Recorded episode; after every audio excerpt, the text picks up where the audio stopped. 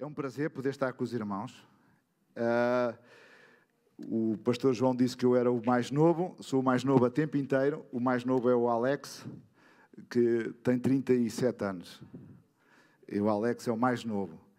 Eu queria também dizer que eu não sou um pastor como, como vocês estão habituados, eu não faço as coisas da forma que vocês estão habituados, por isso, se estão à espera de ver alguma coisa normal, isso hoje vai ser impossível.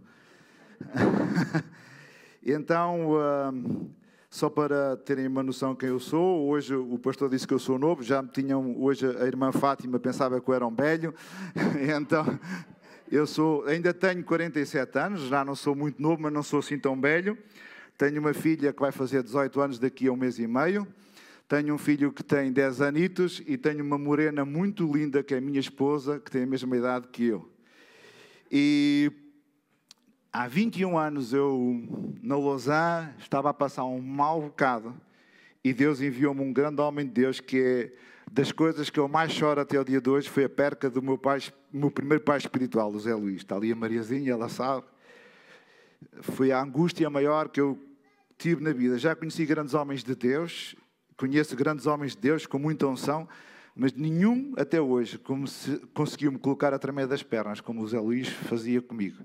Era algo maravilhoso. Nós tínhamos uma ligação fabulosa. Vai ser a primeira vez, ao fim de 21 anos, que eu vou revelar que ele, numa fase débil, lá em casa, orou e disse que passava a unção que estava sobre ele para mim, para eu continuar o ministério. Eu não sabia o que é que ele estava a dizer. Eu estava na igreja há nove meses, quando ele partiu. E depois veio o pastor Miguel e começou a empurrar e as coisas começaram a fazer algum tipo de sentido. Então comecei a trabalhar na mielhada e depois vários percursos eu conheci um homem chamado João Diogo, que está no Cargal do Sal, um homem simples, com grande coração de Deus, e aí nós começámos a ver uma coisa diferente. Nós começámos a falar na rua, e começámos uma igreja na rua, a pregar na rua, com três pessoas. A primeira oração que fizemos poderosa foi dentro de uma dispensa que era quase o tamanho do meu quarto. Era onde uma senhora passava a ferro, a irmã Ana. E eu não estava muito interessado em fazer lá nada, porque a gente tem um formato. E eu disse para o João: Não sei se aqui vale a pena. Uma coisa tão pequena, não sinto nada de Deus. E disse: Mas se houver aqui uma, uma oportunidade da gente pregar o Evangelho num sítio qualquer, eu vou. Ele agarra no telefone, em 5 minutos ele arranjou-nos um auditório que haviam 100 pessoas. Estavam 35 pessoas e 30 delas se converteram ao Evangelho naquela noite. E depois demos dois cultos seguidos com dois graus negativos. Não havia ar-condicionado, não havia multimédia, não havia de nada. Fizemos cultos em casa de pessoas, passámos para uma sala que nos cederam por 50 euros, que foi uma benção. Eh, até hoje eu oro para que aquele homem seja muito abençoado. Ele cedeu-nos uma sala que dava para 50 pessoas, tinha uma super igreja, tinha um quarto de banho por 50 euros. E, sabe, a igreja tem sempre a tendência a ficar confortável. Nós estávamos confortáveis. Ele divorciou-se e teve que dar aquilo à esposa, e a esposa disse: O vosso tempo aqui terminou porque isto vai ser a minha casa. E eu vou assim: como é que nós vamos continuar? Porque no Cargal é muito difícil arranjar um auditório para fazer uma igreja. E fui ter com um senhor e, e ele disse-me que me arranjava uma sala. E ele perguntou: para que é que tu queres a sala? Eu disse: para fazer uma igreja. E ele apertou-me a mão e disse: a sala é tua. E começámos tudo só com um aperto de mão. E o homem tem sido bênção. Começámos a segunda sala, hoje vamos na terceira sala e estamos a projetar a, quatro, a quarta sala. Neste momento, nós devemos ter cerca de 60 pessoas a assistir aos cultos, de uma forma efetiva. Às vezes tem mais, outras vezes tem menos, não todos os dias, porque isto com a pandemia colocou medo em algumas pessoas. Há pessoas que não vão à igreja há um ano, pessoas de, de muita idade e com problemas de saúde. Mas nós estamos lá e vamos fazendo o nosso trabalho. Na minha olhada, eu tive o privilégio de conhecer pessoas com muita idade, com uma fé inabalável. E elas sempre deram esse testemunho que Deus, Ele é Deus, e Deus, Ele se move onde Ele quer e da forma que Ele quer. E é essa noção que eu gostava de deixar aos irmãos hoje. Eu, quando o pastor João perguntou qual vai ser o título, eu trouxe o mesmo título com que há sete anos fundámos aquela igreja no Cargal. Jesus fez uma pergunta aos seus discípulos: Quem dizem os homens ser o Filho de Deus? Penso que esta passagem é conhecida de toda a gente, encontra-se em Mateus 16, 13. E a resposta deles foi: Uns dizem que tu és João Batista, outros dizem que tu és Elias, outros dizem que és Jeremias ou um dos outros profetas. E aqui fica a pergunta interessante. E ele perguntou: E vós, quem dizem que eu sou? E aqui fica um silêncio, porque ninguém respondeu. E Pedro, que é aquele homem muito afoito, ah, tu és o Messias, és o Cristo, e és o Filho de Deus vivo. E então Jesus disse: Bem-aventurado serás tu, porque não foi a carne, nem o sangue que te revelou, foi o meu Pai. E se vocês forem ver, temos um episódio similar. Quando vocês veem que Jesus disse aos discípulos para caminharem para dentro de um barco, irem para o meio de um lago, e no meio de uma tempestade, Jesus começa a caminhar sobre as águas e vai ter com eles. E eles pensavam que era um fantasma. E Pedro disse: Senhor, se és tu, dá uma ordem para eu ir ter contigo. E Jesus disse: Bem. E Pedro saiu do barco. Novamente temos um problema: os outros homens não saíram do barco. E hoje a igreja que se chama de Cristo está com o mesmo problema. Quem é que as pessoas dizem que é Jesus? efetivamente as pessoas dizem aquilo que eu mostro ser Jesus na minha vida. Jesus, há bocado aquela moça que estava aqui, não sei se pode dizer moça, mas lá na, na nossa zona diz, esta jovem que estava aqui a falar, falava que quando se vai pregar o Evangelho, diz tu tens que aceitar o Senhor como Senhor e Salvador da tua vida, senão vais parar no inferno. Eu conheci esse tipo de pessoas. As pessoas já estão no inferno, amados. Há um vírus que está a matar muitas pessoas, emocionalmente, espiritualmente, financeiramente e fisicamente. Há a ignorância a matar montes de pessoas. Há o poder, há a solidão, há o egocentrismo. Se eu for dizer às pessoas que elas estão no inferno, elas não sabem o que é que é o inferno. Mas se eu disser às pessoas que há uma oportunidade de serem amadas, há uma oportunidade de elas se levantarem, elas sabem que isso elas querem. E as pessoas buscam isso em nós. Eu não falo de Jesus a ninguém, eu não digo a ninguém, olha, tu precisas de conhecer Jesus. E se eu não gosto, vocês não me conhecem, eu não gosto de me expor. Não sou uma pessoa, não trabalho muito bem com redes sociais, são os meus colaboradores que estão sempre a apertar comigo. Não ligo. E eles dizem, ah, Miguel, tu tens que fazer mais. Mas Jesus não tinha Facebook e as pessoas iam ter com ele. João Batista não tinha Instagram e as pessoas iam ter com ele ao deserto. No entanto, é isto que a igreja precisa. As redes sociais são fantásticas e devem ser usadas fantásticas, mas o povo de Deus ainda tem Jesus dentro do seu coração que atrai pessoas. E as pessoas estão à espera do milagre, e o milagre não é só os cegos verem, os surdos ouvirem, é Deus se revelar em nós através de nós para os outros. É isso que a igreja precisa de viver. Eu, eu, estou cansado, não sei se eu posso dizer isto. Eu estou cansado de chegar a sítios onde que, se a gente muda uma cadeira de sítio, as pessoas estão-se a passar. Se muda, uma, se muda uma jarra de sítio, estão-se a passar. Se irmão, mas a jarra vai desaparecer, as pessoas é que precisam ser amadas. Uma vez eu mudei uma jarra de sítio e uma irmã chegou perto de mim e disse: Pastor, o que é que você pensa que é para mudar a jarra de sítio? E eu sou pastor. Um dia estava a segurar a, a jarra e ela caiu-me da, das mãos e partiu-se toda. E eu disse à irmã: é melhor pôr isso dentro de um saco e dar à irmã, porque ela pode pensar que eu não sou ninguém para mudar a jarra de sítio. As coisas partem-se. Vamos à igreja e temos três minutos de louvor, quatro, cinco, tempo de oferta, tempo disto. Nós estamos formatados. Nós sabemos como é que vai se processar o culto. Já sabemos praticamente quando é que temos que dizer amém e aleluia e glória ao Senhor. Mas a, o mundo de hoje, ele mudou. E ele precisa de algo mais forte, meus irmãos, mais intenso. A palavra de Deus diz que a criação, que é tudo aquilo que envolve lá fora, árvores, animais e outras criações que são pessoas, esperam que a manifestação de Deus através dos filhos de Deus. E eles estão à espera que nós os possamos amar incondicionalmente, irmãos. Eu lembro-me que uma vez fui com alguns pastores e amigos, levar comida a pessoas necessitadas. E alguém disse-me: Ah, pastor, estes gajos são os ingratos. Estou-lhe a dar sandes e eles não querem. Se estás a rebaixar a pessoa. Até como é que você fazia? Dá cá sandes e dá cá duas garrafas de água. sentei-me ao lado do mendigo, parti o pão, disse: Esta metade é tua, esta é minha, esta garrafa de água é tua, esta é minha. E comemos e bebemos e falámos um bocado. Ele, ah, onde é que você aprendeu isso? Na Bíblia. Jesus diz que comia com as pessoas. Por isso ele foi chamado comilão e boberrão. Mas hoje a igreja ela tem que se levantar, não pode ficar à espera que alguém faça alguma coisa. Alguma coisa, então, normalmente estão à espera que o pastor faça as campanhas de evangelismo, as campanhas de cura, a limpeza da igreja, a visitação dos irmãos doentes. Eu dou graças a Deus que tenho uma equipa maravilhosa que faz tudo comigo. Eu não fujo de nada. Ainda este fim de semana, para que os meus colaboradores pudessem ter tudo o que era necessário, nós tivemos um aumento significativo de crianças na super igreja.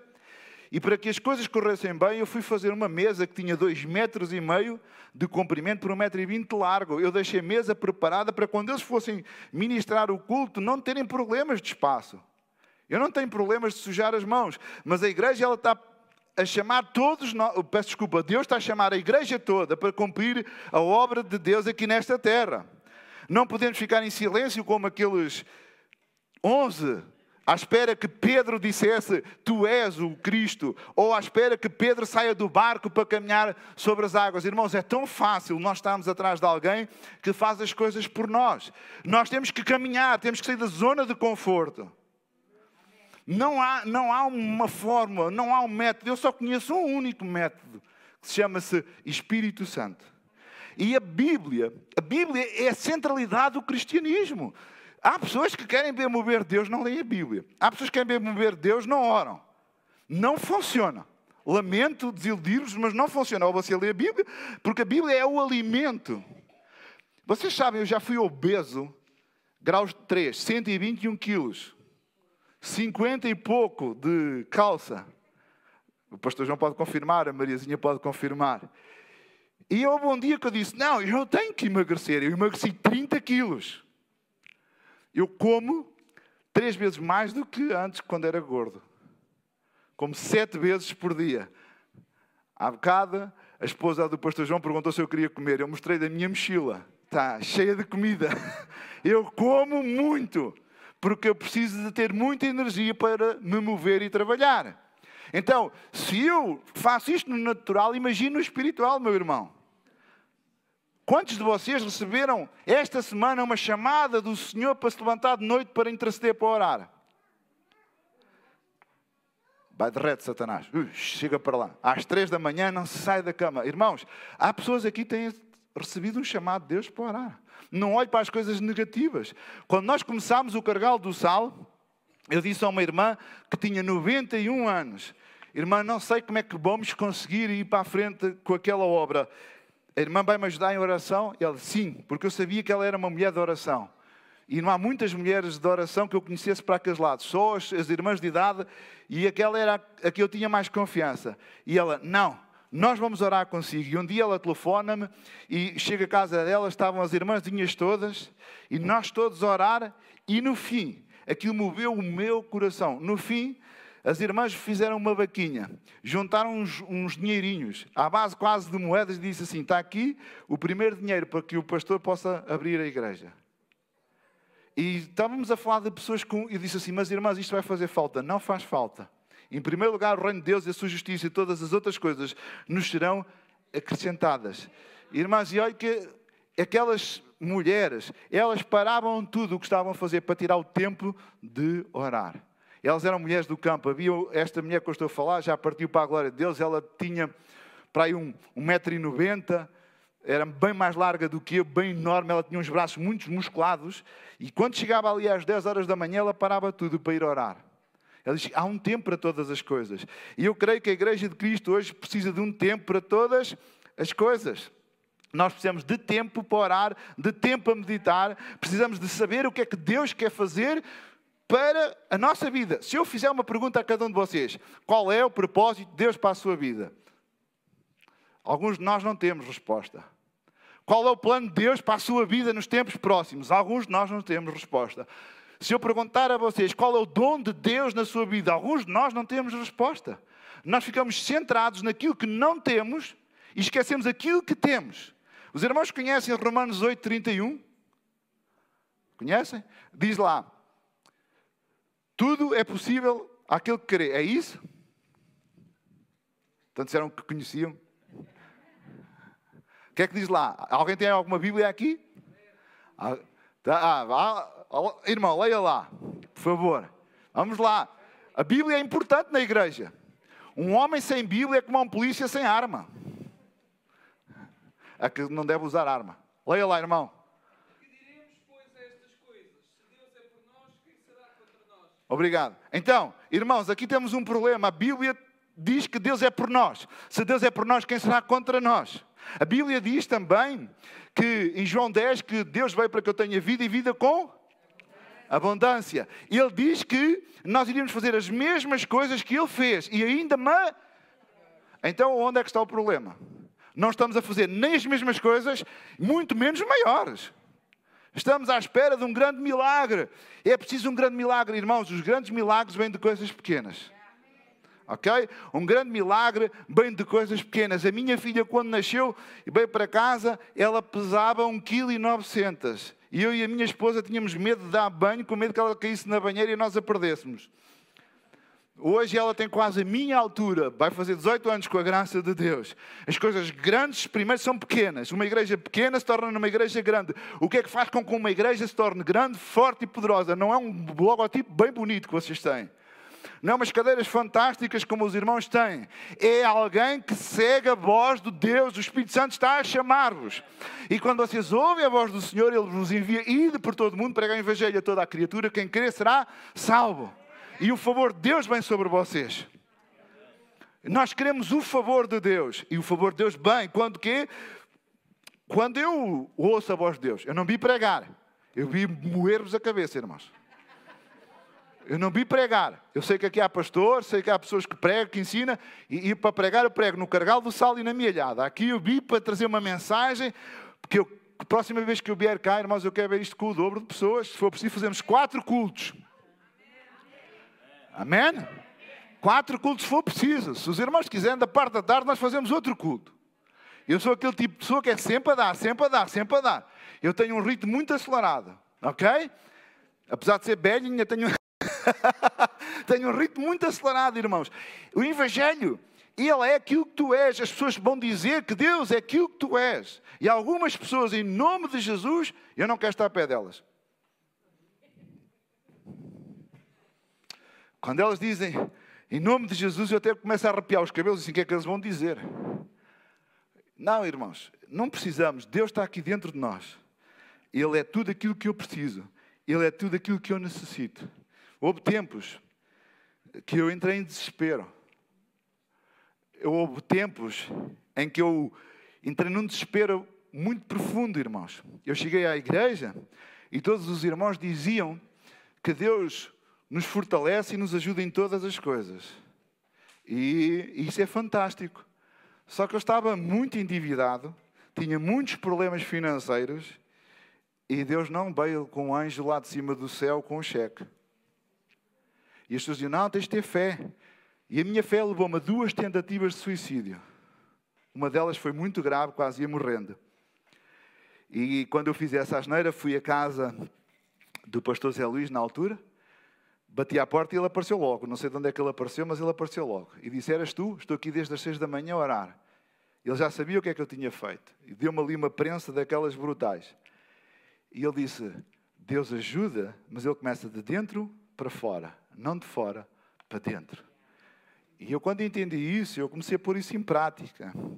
E na altura, o pastor Miguel disse-me assim: Olha, se queres andar para a frente, metes em primeiro lugar o reino de Deus e a sua justiça, e todas as outras coisas vos serão acrescentadas. E eu comecei a fazer isso, parecia loucura, e eu comecei, comecei a ver a bênção de Deus na minha vida. Mas mais importante de ver a bênção de Deus, irmão, é quando você vê uma pessoa que você começa a trabalhar que anda no álcool, ele deixa o álcool. Quando começa a trabalhar com uma pessoa que consome heroína, ele larga a heroína. Quando você começa a trabalhar com uma pessoa que é desesperada e de repente ele fica curado, fica liberto. Quando você começa a ver uma família a organizar-se. Nós, quando chegámos ao Cargal do Sal, os jovens não queriam casar, juntavam-se. Hoje nós fazemos lá casamentos quase de empreitada. Toda a gente quer casar. Nós ensinamos a igreja que um homem que não tem coragem para assumir um casamento não é um homem. Tem que assumir. Só queres assumir os benefícios? Não podes. Tens que assumir o casamento. Ou és homem ou não és homem. Tens que assumir. E nós fazemos lá bastantes casamentos, com a graça de Deus. Aliás, a nossa igreja no Cargal do Sal é diferente da da Milhada. A da Milhada é uma igreja que tinha um grupo, agora está a ser renovada, um grupo de pessoas de bastante idade. O pastor João... No Cargal do Sal nós só temos quatro pessoas de idade. O resto é tudo na casa dos 30 aos 40 anos. É tudo malta de, assim, velhos como eu. E então, Deus ele faz essas coisas maravilhosas, meu amado irmão. Eu perdi-me aqui um bocado, mas vou-me vou encontrar. Que eu não quero cingir por aquilo que eu trago escrito, mas por aquilo que o Espírito Santo está a falar. O Espírito Santo fala a todos nós. Os irmãos ouvem a voz de Deus, mas a voz de Deus ela é única. Deus não é bipolar. Eu acho que há aí pessoal que pensa que Deus é bipolar. Ah, irmãos chegam-se para mim, ah, pastor, Deus disse-me isso assim. Então, se ele disse isso, ele vai dizer isso a mim. Às vezes temos 50 membros e todos eles ouvem uma voz diferente. Isso é um Deus esquizofrénico, meu filho. Isso não há. Diz lá que é um só corpo, um só espírito e uma só voz. Se ouves alguma voz, deves estar a ouvir a voz do além. Andaste a ver algum filme de terror e agora estás a confundir as coisas. Não, é que há pessoas que ouvem vozes. Às vezes de noite eu também ouço uma voz, mas é o meu estômago a roncar com fome. Mas, meus irmãos, ou o meu vizinho de baixo que, que começa às seis da manhã a cantar logo de manhã cedo, ele é, é um homem todo empolgado e é cristão. É o testemunho dele, é acordar toda a gente de manhã com corinhos evangélicos. é um testemunho fantástico. Posso todas as coisas naquele que me fortalece. Meus irmãos, então, todos nós temos que ouvir a mesma voz. E se aquilo que o irmão ouve, aquilo que o irmão sente de Deus, ela tem que ser confirmada numa só linha. Porque há só um caminho, há um só um sítio que nos leva a Jesus Cristo. E isso chama-se obediência. Quantos de nós temos coisas para fazer e temos que esperar tempo? Tempo de Deus. Lembro-me quando o pastor eh, Luís Miguel assumiu a, a igreja da Mielhada, automaticamente, quando ele disse, o Espírito Santo disse: Tens que ir com ele. E eu fui com ele durante não sei quantos anos. E ao fim daqueles anos todos, ele disse: Agora vais ficar aqui. E eu fui com ele. Obediência. Irmãos, era tão bom ficar no sofá. Se alguém que gosta de ver Netflix, sou eu. Fantástico. Eu não vejo Netflix. Não tenho tempo. Vejo muito pouca televisão. Quando vejo, agora vejo o Dragon Ball. Com o meu filho. Beijo Nodi, Bionodi. Conheça Docinho de Morango, os episódios todos da minha filha. E isso é a televisão que eu vejo. De resto, não tenho tempo.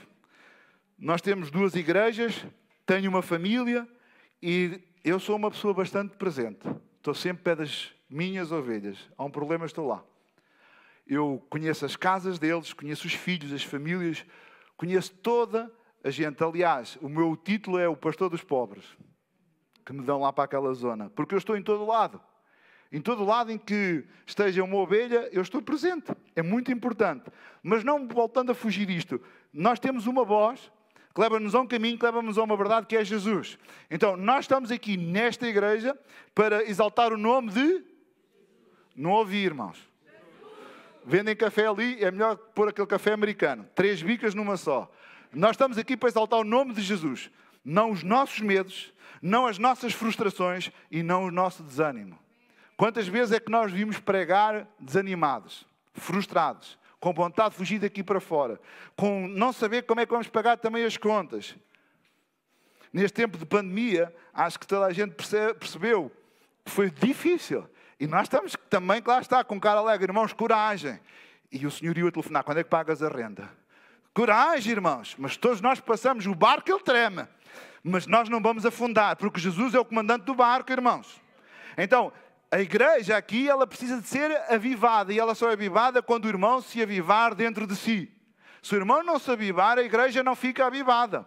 Se o irmão não se levantar, a igreja não se levanta. Você pode dizer ao pastor, aqui não dizem, lá na minha terra dizem, o pastor é o culpado. Ele, ele é o culpado. Ele é que, é verdade. Aqui há tempos eu também disse a uma pessoa, não fazes mais isso. Porquê? Porque eu não quero. Mas porquê? Porque quando corre mal é sou eu que sou culpado, então sou eu que decido. Meus irmãos, você já fez a sua parte? Aqui há tempos alguém me dizia, pastor, você fala de uma forma estranha. Eu disse, olha, meu querido, é como dizerem que os políticos em Portugal são corruptos. Mas toda a gente se fizer obras em casa, foge ao IVA. Então, quem é que está a roubar? Vamos lá, letra por letra, lei por lei. Quem é que está a roubar? É o político lá em cima ou é você que está a fugir ao IVA? Cada um à sua proporção. Não é? Então, vamos fazer a nossa parte. Deus te chama, esta igreja, para ir pregar, como já vi aqui, já percebi, que fizeram ontem um trabalho fantástico. Então vamos lá. Irmãos, a igreja não pode estar tão. Ela está mesmo bonita. Deixem-me dizer uma coisa. Eu gosto mais deste ambiente que a outra igreja lá em Alvalade, parecia assim um corredor gigante. Apesar que as melhores memórias que eu tenho de grande power de Deus é lá. Nunca esqueci aquele culto do Team Story. Que o pessoal estava a dizer, não saltem na, na plataforma antes que isto me esmagar os irmãos. E eu dizia que não acreditava no poder de Deus. E naquele dia eu voei três filas de cadeiras para o ar. Levei a Raquel atrás de mim, o Carlitos, aquela gente toda lá. Então, irmãos, esta igreja ela é fantástica. Está muito bonita, mas chegou a altura dela expandir. Indiferentemente qual seja o destino ou a consequência de onde é que ela vai. Você faça a sua parte, Deus compra dele. Cada um no seu posto.